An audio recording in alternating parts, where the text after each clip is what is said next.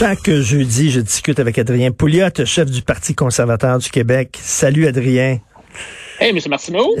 écoute, Jean, écoute, on a mal comptabilisé les morts parce qu'on utilise le fax. Le fax. Le fax, Adrien.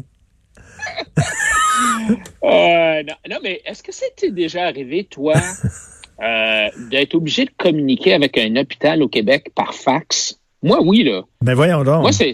Ouais, ouais, non. Moi, c'est arrivé là, à, quelques reprises où je leur ai dit bon, OK, je vais vous envoyer ça, euh, tu sais, moi, scanner ça, moi, vous envoyer ça par email. Oh non, non, non. Non, non. Envoyez ça par fax. Écoute, c'est, l'âge des cavernes, je veux dire. Euh, mais non, mais c'est, c'est, à hurler de rire, là. Ouais, puis je compare, euh, tu sais, il y a, y a, une entreprise aux États-Unis qui s'appelle Kaiser Permanente, qui Écoute, Richard, il y a au moins, au moins 10 ans, là, ça fait au moins 10 ans qu'ils ont des iPads à tous les médecins. Tous les médecins ont des iPads, puis tous les patients qui sont dans ces hôpitaux-là, les, les hôpitaux de Kaiser, sont tout, tout est numérisé. Écoute, c'est, en tout cas, je suis tellement tanné. Non, non, mais au moins, au moins, attends, Adrien, quand même, faut voir, faut voir ça de façon positive. Au moins, on n'utilise pas les pigeons voyageurs.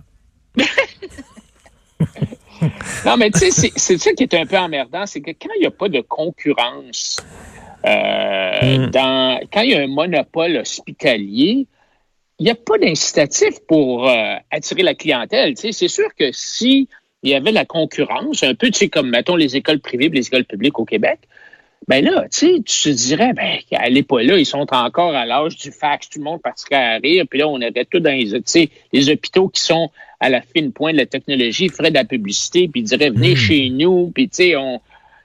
Mais là, il n'y en a pas, il n'y en a pas de, concurrence. Alors, hmm. euh, ils sont assis sur leur derrière, puis il n'y a pas d'imputabilité. Personne ne se fait congédier euh, parce que le service est mauvais, parce que la bouffe n'est pas mangeable, parce qu'il y a, y a du... Euh, euh, la bactérie mangeuse de chair ou mm. euh, euh, il y a de la mousse ou je veux dire, c'est la même affaire pour les écoles. Tu as des écoles qui sont dans décrépitude. Il n'y a personne qui se fait congédier. Bon, non, ben non. C'est ça le problème. Alors que le consommateur, quand il a le choix, il congédie le monde, dans un sens où, si tu vois, tu vas chez ton coiffeur, puis il te rase le coco tout croche. Tu retourneras pas. Puis ben, tu vas dire tu vas dire à tes amis de pas de pas de pas retourner. Donc c'est comme si tu le congédiais effectivement. C'est ça.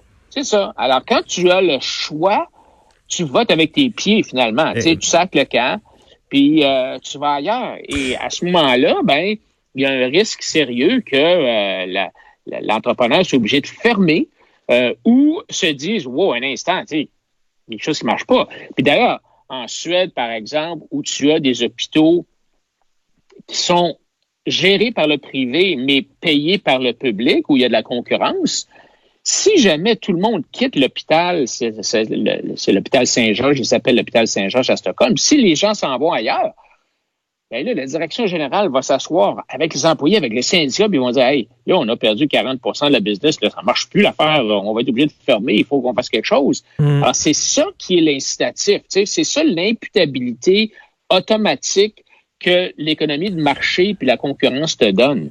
Tout à fait. au Québec. Tout à fait. Autre sujet, je parlais à un chum hier qui a une boutique de vêtements. Euh, il n'y a plus d'employés parce que ses employés ont préféré de prendre le PCU, la prestation canadienne d'urgence, et c'est lui qui travaille dans sa boutique 7 jours semaine, tout le temps. Il ne réussit pas à trouver des, employés. Ça, c'est ça, ça montre. Tu sais, des fois, tu as une bonne idée, mais ça a des impacts négatifs. Ouais, les gauchistes, les étatistes ont toujours la main sur le cœur. Sais, oh, ben là, il faut aider le monde, puis les mondes, il faut que l'État intervienne. C'est toujours des bonnes raisons, ils ont toujours des bonnes intentions. Mais trop souvent, il y a des conséquences inattendues euh, au, euh, à ce que le gouvernement fait. Puis ça, c'en est une bonne, c'est qu'il y a une espèce de concurrence déloyale qui s'installe. Je vais t'en donner une autre, Richard. L'augmentation du salaire des préposés aux bénéficiaires, on est tous d'accord avec ça. Tout le monde hmm. dit, ah ben oui, on a besoin d'attirer du monde, puis tout ça. Mais là, là, il y a des préposés aux bénéficiaires qui vont faire plus d'argent que des infirmières. Ben oui, là, ça a un impact. Puis il y a des gens qui vont quitter leur job Ah oui? pour devenir préposé aux bénéficiaires. Puis là, finalement, tu, tu déshabilles Pierre pour habiller Jean. Exactement. Alors, alors que, sais, quand tu es un entrepreneur, tu vas jauger ton salaire.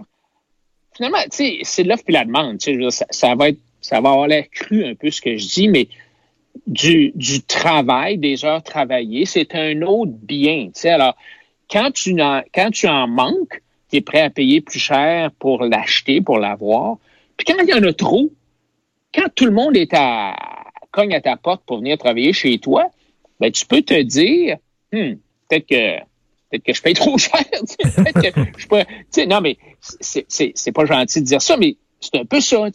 Alors hmm. là, actuellement, ce qui va arriver, c'est que non seulement euh, on paye trop, mais là, les, les, les, préposés, les gens qui travaillent dans les, euh, les CPA à 18 pièces à l'heure, qu'est-ce que tu penses qu'ils vont faire? Ils vont sacrer le camp. Les gens qui travaillent dans les CHSLD privés conventionnés, ah, ils vont sacrer le camp. Ils vont tous sacrer le camp. Alors, ben oui. Là, on va déplacer. Le ah oui, puis là, là, là, le gars va dire, ben, vous voyez, les CHSLD privés, ça marche pas, on va les nationaliser. mais oui. Non, non, mais on dirait que c'est pour paver la voie, justement, à la nationalisation. Ils sont en train de saigner à blanc le réseau privé. Euh, les gens vont quitter le réseau privé pour le réseau public. Euh, écoute, euh, autre chose, tu veux nous parler de Pascal Birbé. Pourquoi? Écoute, je veux te parler de, pas de Pascal Birbé, je veux te parler du président du Conseil du Trésor, Christian Dubé, OK. qui a comparu hier ou avant-hier à un comité de l'Assemblée nationale. Puis je pense qu'on a un petit clip peut-être qu'on peut écouter. On peut écouter ça tout de suite, le petit clip. Moi, la façon dont, je le vois, puis qu'on pourra discuter là, si, si la terminologie dans le projet de loi peut être ajustée, mais notre objectif, c'est vraiment de l'avoir pendant deux ans.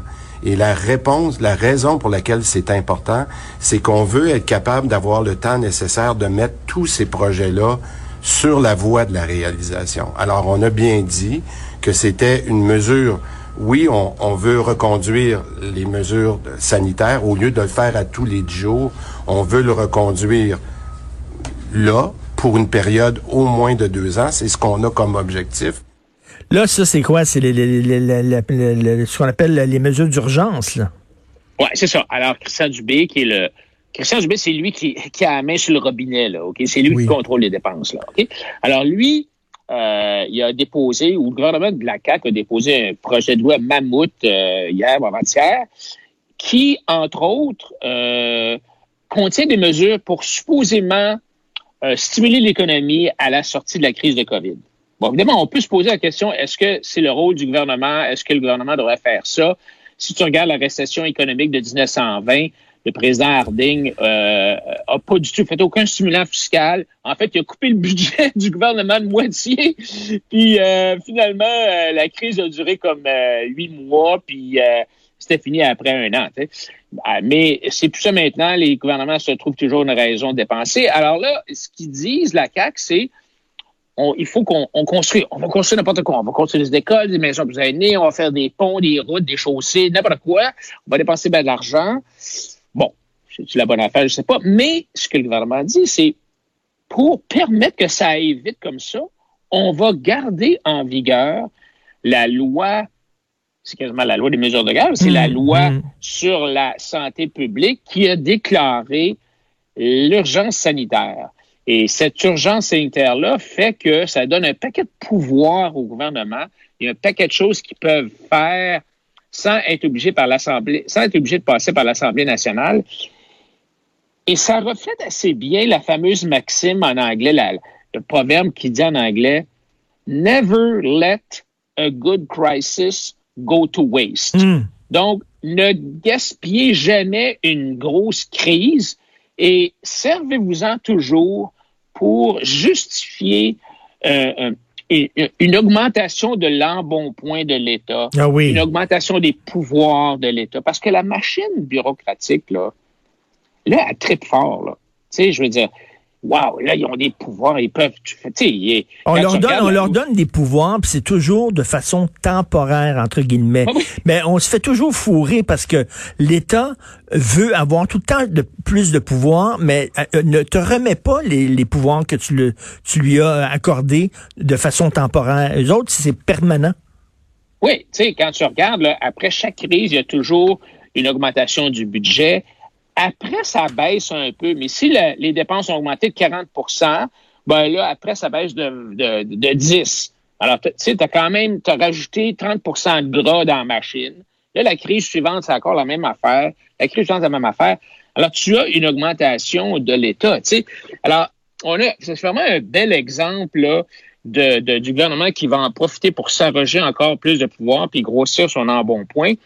Et, et la raison est complètement ridicule. Il dit qu'il faut maintenir l'urgence sanitaire pour pouvoir construire rapidement des écoles. Hmm. Euh, pardon? ça, ça, ça pas debout là. Puis d'ailleurs lui-même, euh, il a été questionné un peu plus là, dans cette conférence de presse là. Ben, comme comme si en euh, temps normal, on pouvait pas construire rapidement les écoles. Ça nous prend euh, une période de crise. C'est ça, il faut suspendre l'Assemblée nationale pour construire les écoles rapidement. sais. Bon, c'est l'accélération des investissements. Tu peux peut-être justifier ça, mais là, le problème qui arrive, c'est que, ou qui risque d'arriver, c'est un peu comme l'exemple de tantôt des, des, préposés aux bénéficiaires, c'est que tu vas avoir une surenchère. Tu, sais, tu vas mettre 2-3 milliards de plus là, pour ben construire des écoles au plus sacrant. Alors là, les entrepreneurs, je les vois, ils sont en train de se lécher les babines là, parce que la, la, demande va être tellement forte que le, prix va augmenter. Tu sais, qu'on le veut qu'on ne veut pas avec cette nuit d'investissement-là. Mais quand, c'est ça, quand l'État arrive comme ça très fort et, euh, et il, en fait, il, il déstabilise l'écosystème économique. Oui, c'est ça. Et là, tu as en plus, par-dessus ça, le même jour, tu as la vérificatrice, la vérificatrice générale, Mme Leclerc, qui arrive puis qui dit, hum, elle dit, moi, je suis pas mal, je suis pas mal énervé, je suis pas mal inquiète de cet accroissement-là des mises en chantier parce que on manque toujours de techniciens, on manque toujours d'ingénieurs, on fait des mauvaises évaluations des projets, on fait pas de supervision adéquate des, évaluations qui sont faites par les firmes externes. Elle, elle disait que euh, à peu près la moitié des 5000 contrats qui sont, qui sont octroyés euh, sont mal évalués. La facture est soit trop élevée ou soit trop basse. Ben oui. Euh, mais la, la plupart du temps, la facture dans la, la, la, la, production de la facture est plus élevée que prévu. Puis c'est bon, des fois, ça peut être un, changement dans les conditions du marché.